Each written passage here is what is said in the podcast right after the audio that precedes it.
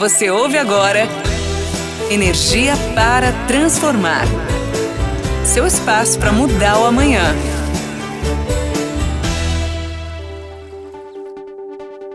Olá, tudo bem? Muito bem-vinda, muito bem-vindo ao podcast Energia para Transformar da EDP.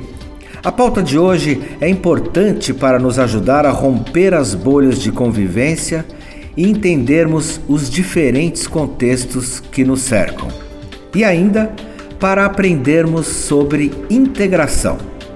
Falaremos sobre diversidade, desde os seus aspectos mais amplos até como o tema é importante em um ambiente corporativo. O termo diversidade diz respeito à variedade e convivência de ideias, características ou elementos diferentes entre si em determinado assunto, situação ou ambiente. Na sociedade, diversidade tem a ver com um conjunto de diferenças e valores compartilhados.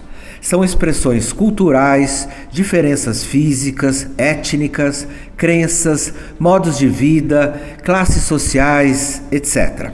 E para entender o tema com mais profundidade, convidamos duas mulheres que estudam a questão da diversidade no dia a dia e com toda a complexidade inerente ao tema.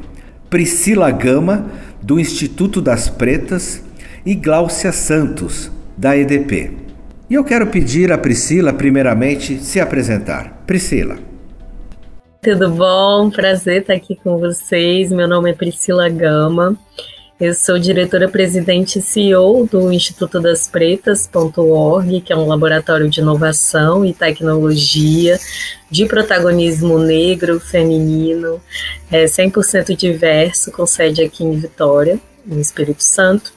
Sou advogada, sou mestre em sociologia política e sou Dizem que eu sou uma change maker e eu acho que eu gosto, eu, eu gostei desse título, porque de fato transformar as coisas é, que me incomodam em, em um mundo melhor, sem sombra de dúvidas, é uma coisa que me define, assim. Acho que é isso. E você, Glaucia? Oi, pessoal, um prazer também estar aqui. É, eu sou Gláucia Santos, eu sou gerente executiva da área de gestão de pessoas da EDP Brasil. De formação, sou psicóloga, tenho pós-graduação olhando para a parte de, de inovação, de, de liderança. É, uma entusiasta na vida e no trabalho em relação à, à inclusão e diversidade. Então, me anima muito estar aqui para bater esse papo com vocês, em especial prazer de estar aqui podendo bater essa bola com a Priscila. Priscila, diversidade é um assunto bem amplo. Qual a melhor maneira de introduzirmos o tema e contextualizarmos o cenário atual? Olha, eu acho diversidade uma palavra bem, bem, digamos, é, não é contraditória, mas é porque é uma palavra que parte de um princípio lógico, de um padrão, né? Se a gente olha para a humanidade de uma forma igualitária, somos todos diversos. Por um exemplo, no Das Pretas, que é uma empresa 100% preta, uma pessoa branca vai fazer parte da diversidade. Muito possivelmente, um homem branco hétero será a diversidade da diversidade. Quando eu penso em diversidade, partindo de uma lógica branca, muito possivelmente eu parto de um olhar padronizado, que diz que tudo que não é masculino, branco, heteronormativo e, e enfim, rico é diverso. E quando eu parto desse lugar, eu digo que tudo que não é masculino, branco, heteronormativo e rico não é a meta a ser batida, não é a meta da humanidade. A gente trabalha com nomenclaturas padronizadas, mas esse é um termo para mim que já desqualifica diversamente a pluralidade das nossas humanidades. Todas as vezes que eu trabalho com diversidade, seja no desenvolvimento de, de soluções é, internas no das pretas ou com parceiros, é, como a própria EDP, eu penso na pluralidade das nossas humanidades, que perpassam pelo gênero, pela orientação, pela corporeidade, porque a gente também está falando de pessoas que podem ser baixas, altas, magras demais, gordas e sem menor problema. Nós estamos falando de limitação, nós estamos falando de território, de territorialidades os territórios, eles são um registro importante da nossa corporeidade, da forma que a gente se comunica com o mundo, da forma que o mundo se comunica com a gente. Então, isso também precisa ser comunicado. Começar a falar de diversidade nas empresas é primeiro perceber o que é humano para a gente e depois entender aí a pluralidade dentro das possibilidades de humanidade que a gente tem hoje no Brasil, e aí a gente está falando aqui no Brasil, nesse tempo que a gente está vivendo. Então, quais são as possibilidades de ser humano? O que é possível? É, o que é performável? Como a gente quer performar? E a partir daí a gente falar, avançar os diálogos. Mas a princípio é isso, é diversidade, a palavra está aí, está posta de repente é um novo desafio aí para os nossos diálogos encontrar um termo de fato mais diverso. E Priscila, dentro desse contexto, quando podemos considerar um ambiente diverso, sobretudo um ambiente corporativo? Olha, eu acho que é quando a gente tem uma média proporcional à população. Se a gente tem uma cidade que tem 63% da população negra. Você tem um dado, você tem um dado percentual, 63% da população é negra, mas você entra na empresa e aí você tem menos de 40% dos funcionários negros. Acho que a gente não pode falar de diversidade. No entanto, a gente está falando de uma construção, de um redesenho, né? Eu vejo que a sociedade, de uma forma geral, tem colocado energia em redesenhar os seus pactos sociais. E aí a gente precisa entender o que é o Brasil, a construção histórica desse país, que basicamente tem um apartheid invisível que separa a negritude aliada à pobreza e a branquitude aliada aos acessos e à riqueza. A gente está redesenhando os pactos. Então a gente precisa voltar nessas casinhas para entender também as questões de acessibilidade. Se hoje a gente pensa em alta liderança, a gente vai pensar em ter, olha, o que, que um CEO precisa ter hoje? Ah, um CEO, poxa, ele precisa ter um MBA um para cima. Beleza? Eu concordo. Um CEO precisa o quê? Ele precisa de uma experiência aí de 10 anos. Eu concordo também. Ah, eu, ele precisa de inglês. Eu também concordo com isso. E aí a gente vai pensando em quantas pessoas negras têm a mesma possibilidade de fazer este percurso no mesmo tempo que uma pessoa não negra. É muito pouco provável que uma mulher negra como eu consiga trilhar uma trajetória que chegue num mestrado, em um MBA, com inglês fluente, nossa, uma Harvard, uma Stanford, no mesmo tempo que uma mulher branca. Então a gente está falando de estar tá no mesmo lugar de oportunidade. O que, que cabe, eu entendo, para as organizações, né? Dentro de uma carreira executiva, é como você entende a responsabilidade social e o investimento social, inclusive dentro do seu organograma. Então, se você tem um programa de lideranças interna e você entende que dentro das suas lideranças você precisa investir em que a gente tenha a pluralidade, né, a diversidade dentro dessa camada, você precisa entender que você vai investir no inglês fluente, você vai também investir no MBA, você vai potencializar para que essas pessoas também cheguem neste mesmo tempo a essa oportunidade. Porque senão vai ser sempre o passado lutando com o presente em busca de um futuro que nunca vai chegar.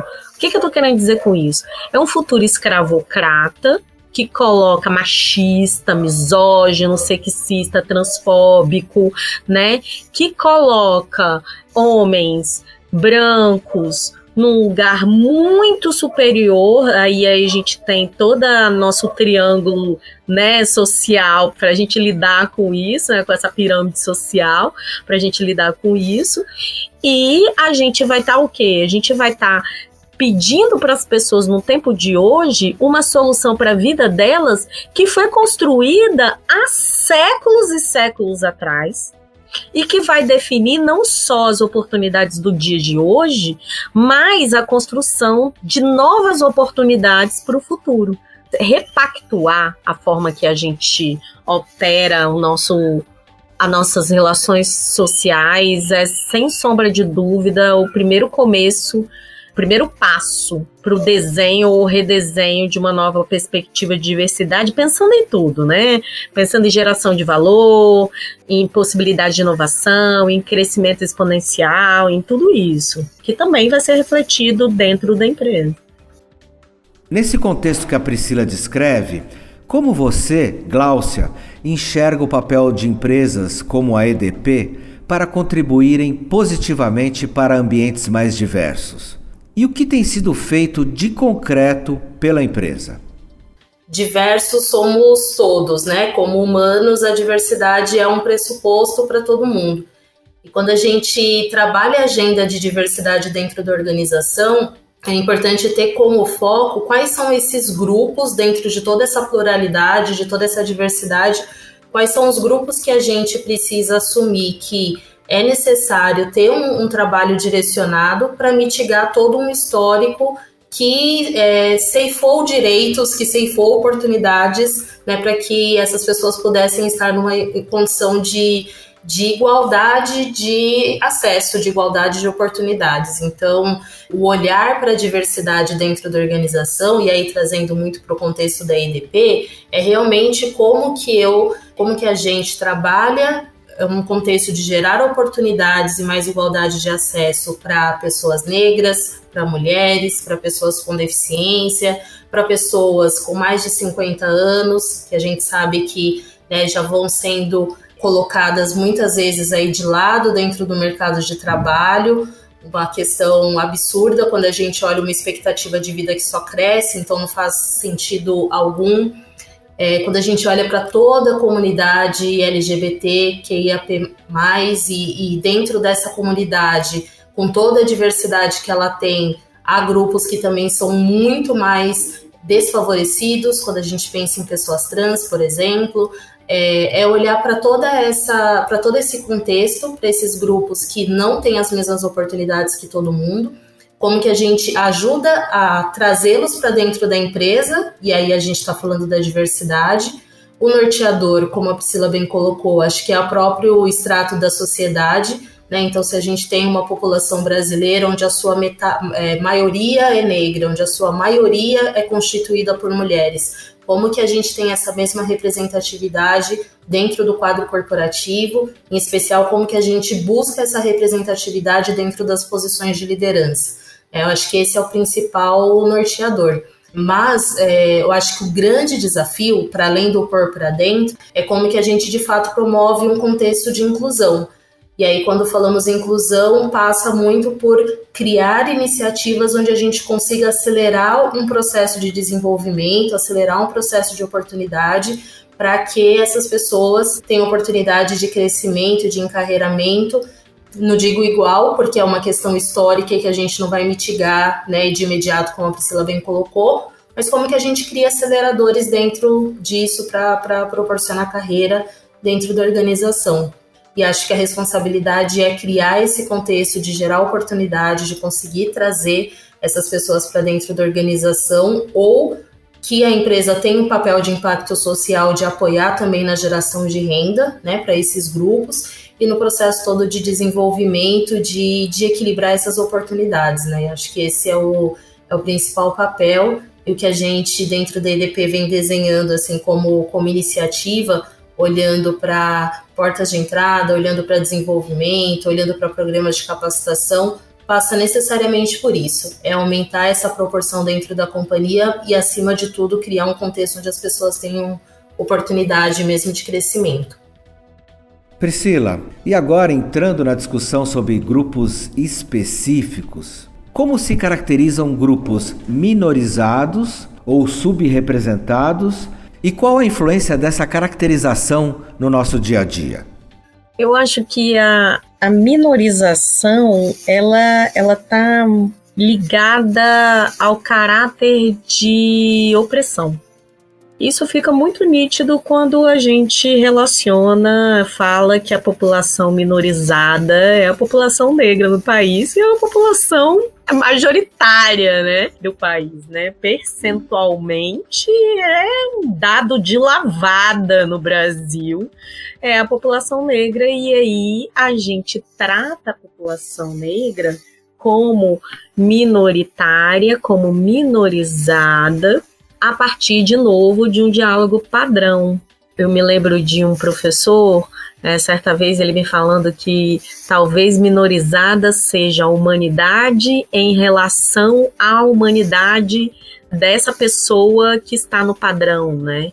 É, dentro do direito, logo no começo eu aprendi que, por um exemplo, o direito tinha uma cor e a sentença também quem é o portador do direito, que, que performa os direitos no Brasil? Direito à saúde, a direito à segurança, à educação, né, o saneamento básico. Quem é? São as pessoas brancas. E quem é que normalmente está afastado da performance dos direitos e a quem é colocada sempre a sentença? São as pessoas negras. E por que, que isso se dá? Porque isso é isso é cultural, mas isso é, é científico do ponto de vista de que existe um estudo de sabe Deus quantos anos atrás, em cima de um processo racista, escravocrata, que determinou lá em sabe Deus quanto tempo atrás que pessoas negras deixavam de ter isso de suas humanidades ou que eram menos humanizáveis para justificar a escravização. Isso tá ali, tá posto, né? Se a gente chega no tempo que a gente vive com um, um percentual populacional de pessoas negras tão alto, tão maior do que a de pessoas não negras, e aqui considerando, porque a gente também recorta né, as etnias do Brasil como brancos e negros, e a gente tem os indígenas, nós temos, é, enfim, né, uma série de outras etnias que precisam ser consideradas. Mesmo assim, a maioria populacional é negra. Né? E se a gente vive esse tempo e nós, pessoas negras, ainda somos partícipes, chamadas partícipes de uma comunidade chamada minorizada, então a minorização está ligada à opressão e às violências que a gente é submetido em razão delas.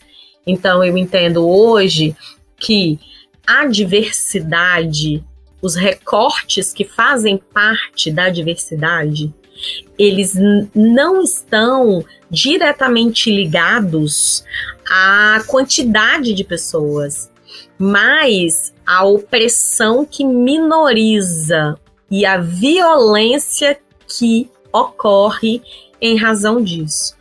Se pessoas negras, se mulheres, se a população LGBTQIAP+, se os PCDs, se pessoas idosas, se é, pessoas vindo de territórios periféricos tivessem as mesmas, as mesmas oportunidades e não sofressem tanta violência, a gente não precisaria ter esse recorte. E Gláucia, diante desse cenário, como a EDP enxerga a presença desses diferentes grupos no ambiente corporativo? Primeiro, fica claro que é essencial ter essa representatividade dentro da organização. A gente sempre fala aqui que, uma, precisamos fazer isso porque é o, é, é o certo a se fazer, né? Então, assim, tem que ter essa crença genuína de que a gente não está falando aqui de algo é, extraordinário, é o mínimo, é o certo a fazer. A gente está falando de uma representatividade da sociedade.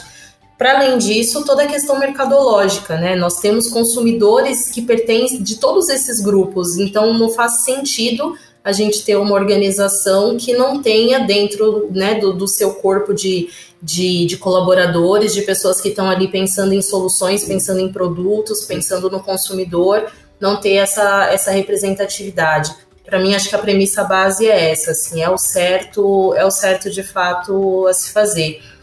Se fosse caminhar né, a passos como a gente vem caminhando nos últimos anos, desde que terminou a, a escravidão para trazer o grande marco aí, né, a grande mácula que eu acho que a gente tem dentro da nossa história.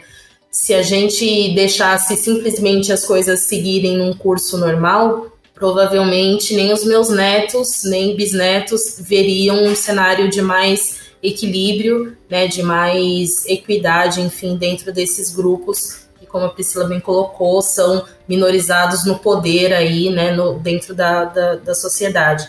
Então, acho que o posicionamento das empresas, e aí pensando especificamente da EDP, é realmente trabalhar com políticas afirmativas. A gente precisa realmente estabelecer algumas metas e precisa ter ações afirmativas para garantir a entrada né, e a oportunidade de crescimento desses grupos dentro da companhia. Hoje nós temos, dentro do, do programa de inclusão e diversidade, nós trabalhamos com foco em seis grupos. Então, nós trabalhamos com um olhar para a questão de gênero, de raça, todo o grupo LGBTQIAP+, pessoas com deficiência, gerações, olhando especialmente né, para pessoas com mais de 50 anos, e culturas e espiritualidades que em culturas é, eu, acho que o olhar é muito para toda essa diversidade cultural que a gente tem, especialmente no Brasil, e espiritualidades também, como que a gente contempla, abraça todas as diferentes espiritualidades, religiões, de forma extremamente respeitosa e aproveita todo, toda essa base espiritual para trabalhar uma visão de bem-estar, para trabalhar uma, uma visão de amor ao próximo, de, né, de, de olhar genuíno para as outras pessoas, que eu acho que é algo que também ajuda muito na sensibilização para a questão da, da diversidade, da inclusão de uma forma geral. E, como eu coloquei, a gente precisa ter ações afirmativas, né? Então, para trazer aqui alguns exemplos, é, eu acho que tem as, as escolas, por exemplo, para eletricistas, focado em mulheres, que aí é uma ação de capacitação para a gente poder olhar a questão de gênero. Esse mesmo modelo das escolas a gente quer levar ainda esse ano para outros grupos, para pessoas trans, para pessoas em situação de vulnerabilidade social. A gente vê um aumento absurdo de pessoas em situação de rua por conta dessa situação de crise que a gente está vivendo. Então, são todos grupos que a gente entende que por meio da capacitação a gente consegue ajudar né, no acesso ao emprego, no acesso, no acesso à renda. É, nós temos metas para contratação dentro dos grupos de diversidade. É, tem uma meta mais ampla de pelo menos metade das nossas contratações precisam ser de pessoas que pertençam é, a esses grupos, que são os nossos grupos alvos, sejam mulheres, pessoas negras, pessoas com deficiência, pessoas trans. Temos uma meta específica para mulheres na liderança, né, de chegar ao final do próximo ano, ao final de 22, com pelo menos 20% de mulheres na liderança. Tem todo um olhar para a questão de raça, especialmente nas portas de entrada, no, no, programa de estágio, no programa de aprendizes, de pelo menos 50% das vagas necessariamente com pessoas negras, é, mas, para não ficar nas portas de entrada, a gente tem esse mesmo olhar também para a linha de sucessão. Pelo menos metade dos nossos sucessores precisam ser compostos, né, ou por mulheres ou pessoas negras. Né? Essas são, para destacar aqui, algumas das metas. Então, o que a gente tem, assim, como premissa de uma forma geral, acho que é muito investir no processo de desenvolvimento para crescimento, para liderança, e aí nós temos um programa já em, em andamento olhando para mulheres, temos essa mesma ambição olhando para pessoas negras e pessoas com deficiência também, para promover a aceleração de carreira, olhar muito para as portas de entrada, que a gente tem uma oportunidade aí de ajudar nesse processo de crescimento, um muito a se fazer nessa agenda, acho que são metas embrionárias, né, metas que a gente se compromete aí, em especial até 22, que eu acho que é um primeiro passo necessário mas eu acho que um, um, um, ganho bacana que nós tivemos esse ano também foi estender essas mesmas metas, em especial de contratações,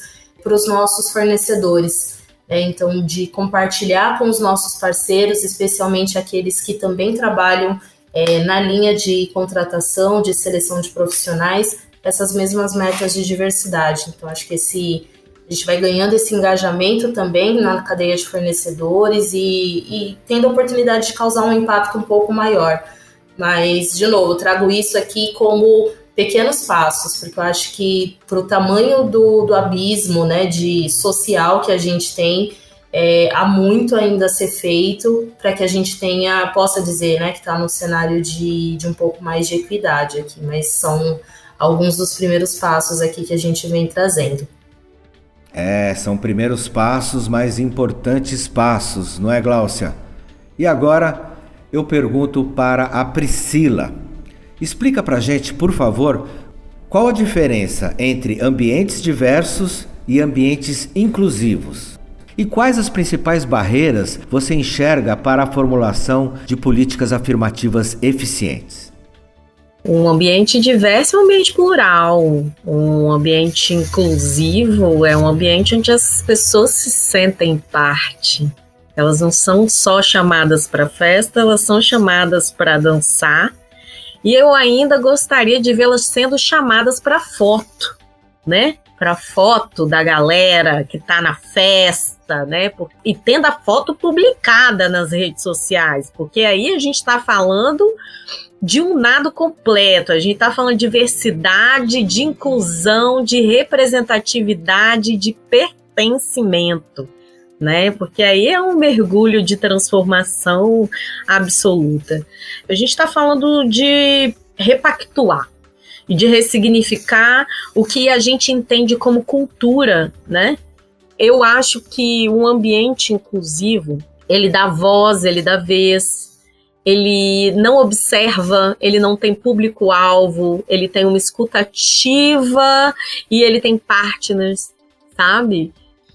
Um ambiente inclusivo é um ambiente criativo, inovador, cheio de soluções, onde as pessoas se sentem é, absurdamente confortáveis para contribuir para fazerem parte, para performarem integralmente as suas competências a partir das suas humanidades, assim.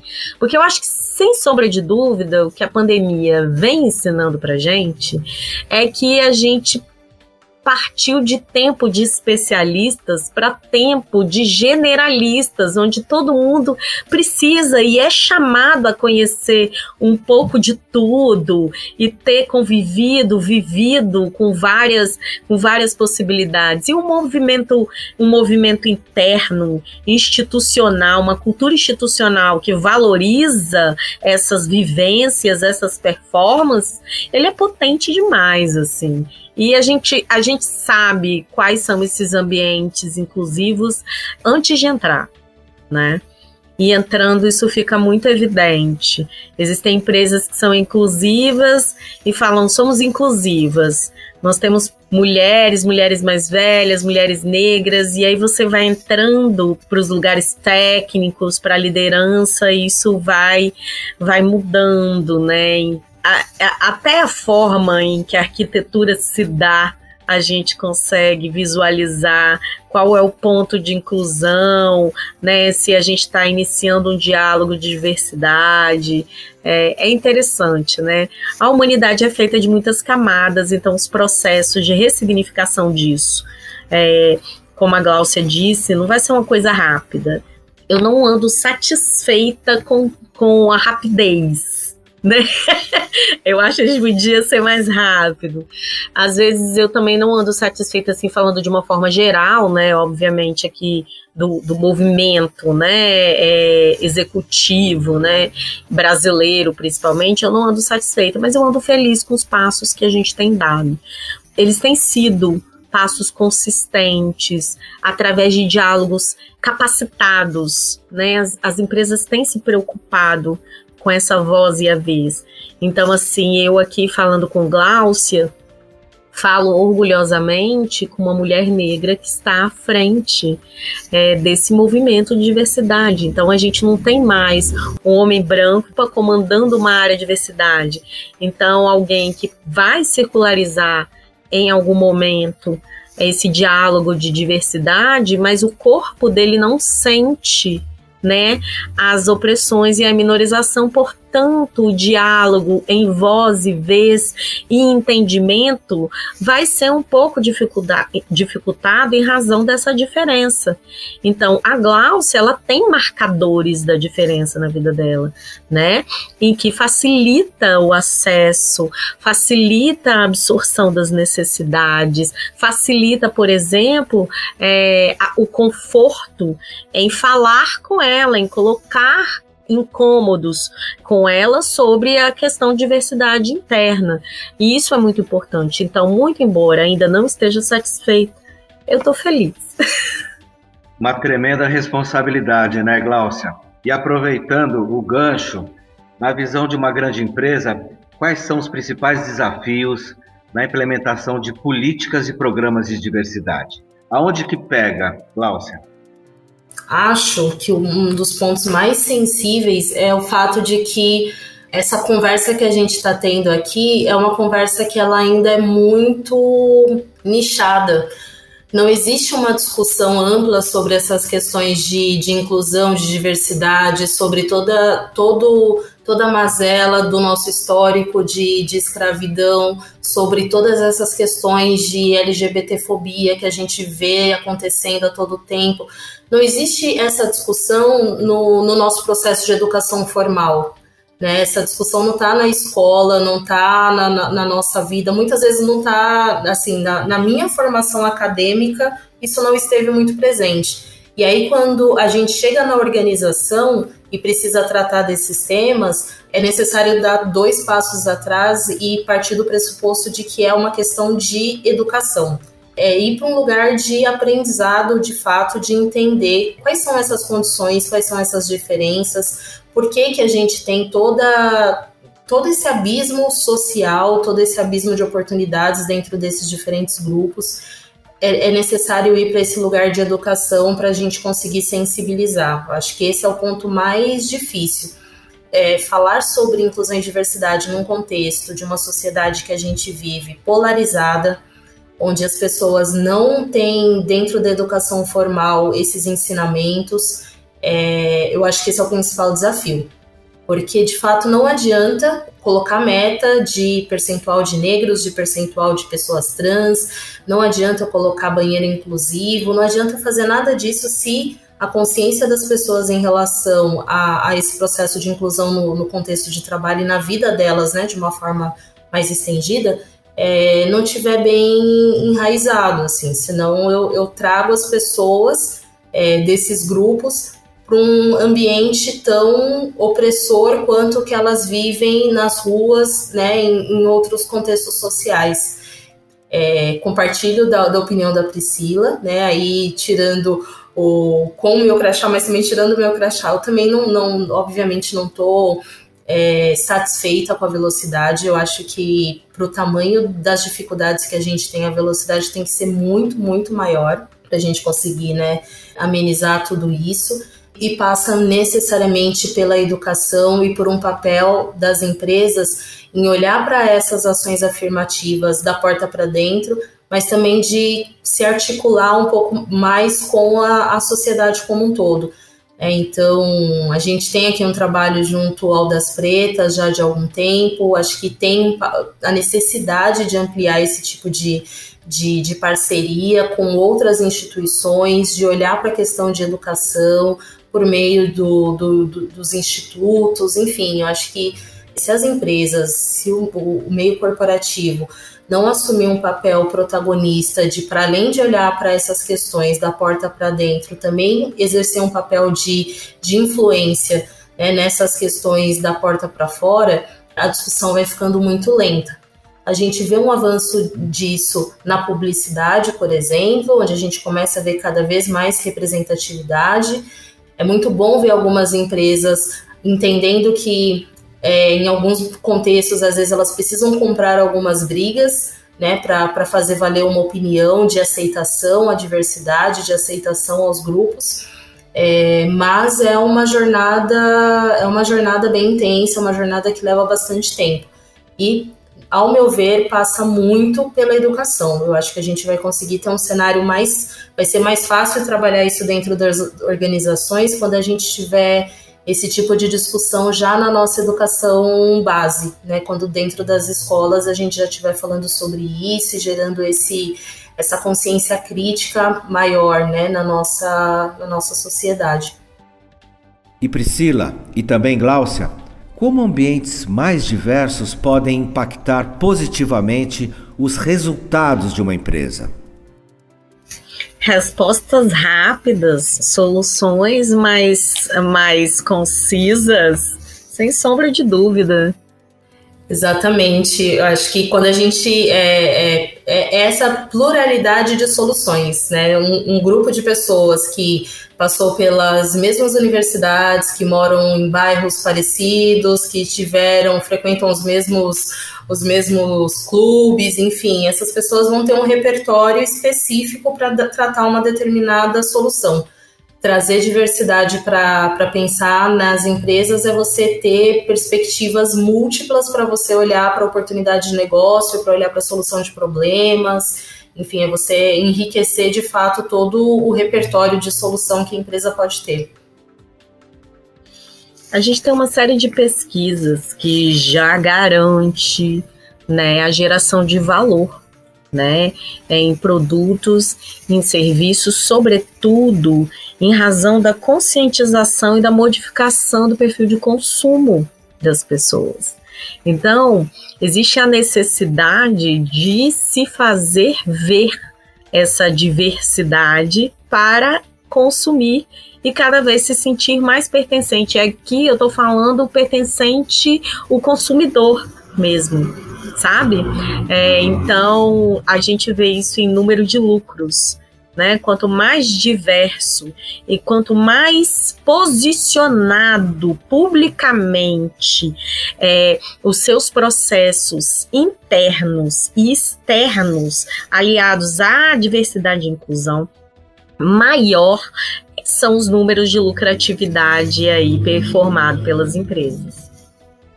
É, é basicamente isso, assim, acho que é o lucro se apresentando diretamente. Acho que num curto prazo o ganho está muito ligado a essa questão de, de repertório mesmo, de pensar diferentes soluções, de você ter uma equipe que consegue apresentar um trabalho, uma entrega muito mais completa, né, e com trazendo uma complexidade muito maior, né, do que um grupo não diverso mas é isso, a gente tem N estudos já demonstrando o quanto que isso se reflete diretamente é, em resultados financeiros. Sem contar que a gente tem, né, principalmente pensando em empresas de capital aberto, há toda uma cobrança, e isso acho extremamente positivo, né, dos órgãos reguladores em relação a essas ações afirmativas, em olhar para essas ações voltadas à diversidade, olhar para questões de mulher, mulheres em posição de, de liderança, agenda ESG de uma forma mais estendida. Então, empresas não terem essas ações confirmadas e consolidadas fazem naturalmente com que elas percam também esse potencial de captar investidores e maiores investimentos também. É, financeiramente é bem fácil já a gente conseguir constatar a importância mesmo de ter diversidade na agenda. Priscila, uma questão importante. Como podem ser avaliadas políticas de diversidade bem implementadas? Eu acho que partir de uma equipe, de um time interno diverso e inclusivo, e eu acho que manter uma escuta ativa e afetiva mesmo, ligando os objetivos da empresa aos territórios que de fato a empresa ocupa, impacta, é um caminho importante. Eu acho que se afastar do assistencialismo e caminhar para os diálogos e as ações de investimento social é uma coisa que não pode ser ignorada de forma nenhuma por nenhuma empresa que entenda de fato e esteja aí é, disposta a operar é, nessa transformação e na construção de futuros diversos e inclusivos no presente.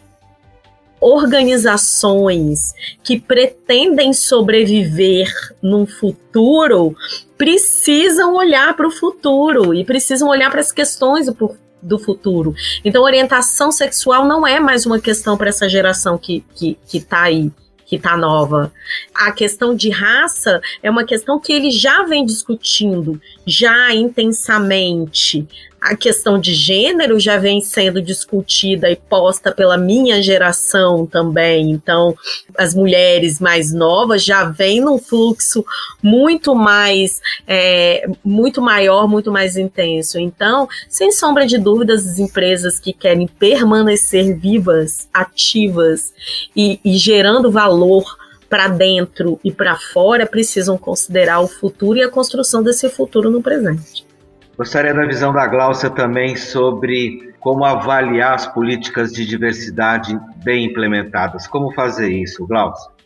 Numericamente é isso, né? O quanto que eu estou conseguindo aumentar de, de representatividade dentro da organização, né? O quanto que a empresa reflete aí nos seus percentuais de, de mulheres, de pessoas negras, enfim, o, o que a gente tem hoje dentro da sociedade, né? De uma forma geral isso é o, o indicador de diversidade principal, mas o de inclusão eu acho que está muito num. É quase num processo de pesquisa de, de uma escutativa, de uma pesquisa de clima, ter instrumentos de fato onde você mensure o quanto que as pessoas dentro dessa organização se sentem confortáveis em serem elas mesmas, se sentem respeitadas na individualidade delas.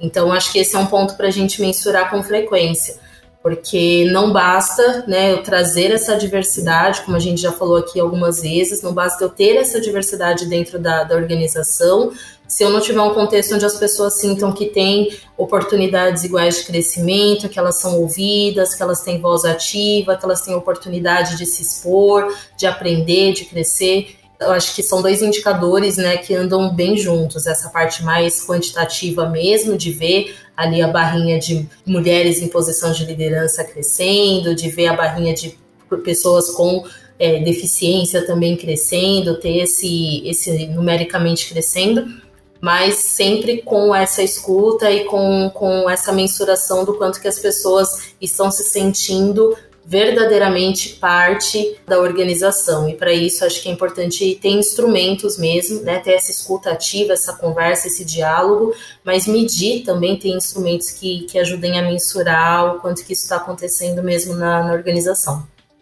E para finalizar, eu gostaria de falar sobre transparência. Qual a importância de uma prestação de contas nesse tema? Sobretudo em um momento onde aspectos ISD estão tão em alta. Priscila e depois Gláucia. De novo, assim, eu ser bem repetitiva sobre a construção de futuros no presente, né? A gente também não pode se iludir e pensar na política do bom samaritano, vamos salvar o mundo, né, etc e tal.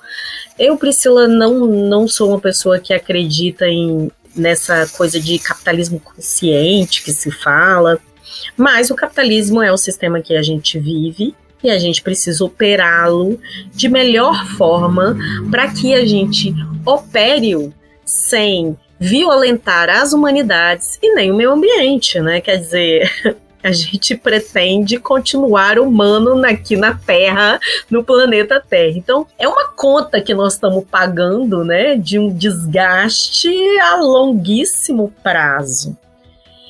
Não tem como a gente falar de hoje em investir numa empresa que não tenha um compromisso socioambiental, porque nós vivemos, inclusive, um momento pandêmico que está extremamente relacionado ao desgaste que nós mesmos causamos no planeta Terra enquanto humanidade e nas nossas humanidades também. Então não há que se falar mais em política de diversidade e inclusão sem fazer política de diversidade e inclusão. E eu me lembro que há cinco anos atrás as pessoas falavam que as startups já nasciam inclusivas já nasciam diversas. E eu operava ali nesse ambiente de tecnologia, onde ver uma mulher já era um sucesso.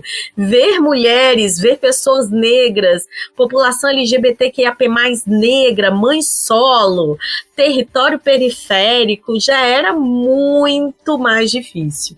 E aí hoje a gente vê que as startups já estão fazendo um movimento de SD porque entenderam que não, elas não nasceram diversas. Né? E responsabilidade social é verbo nação, é agir, é fazer. Tem outra forma. E quem faz isso segue nessa linha, a conta é cara.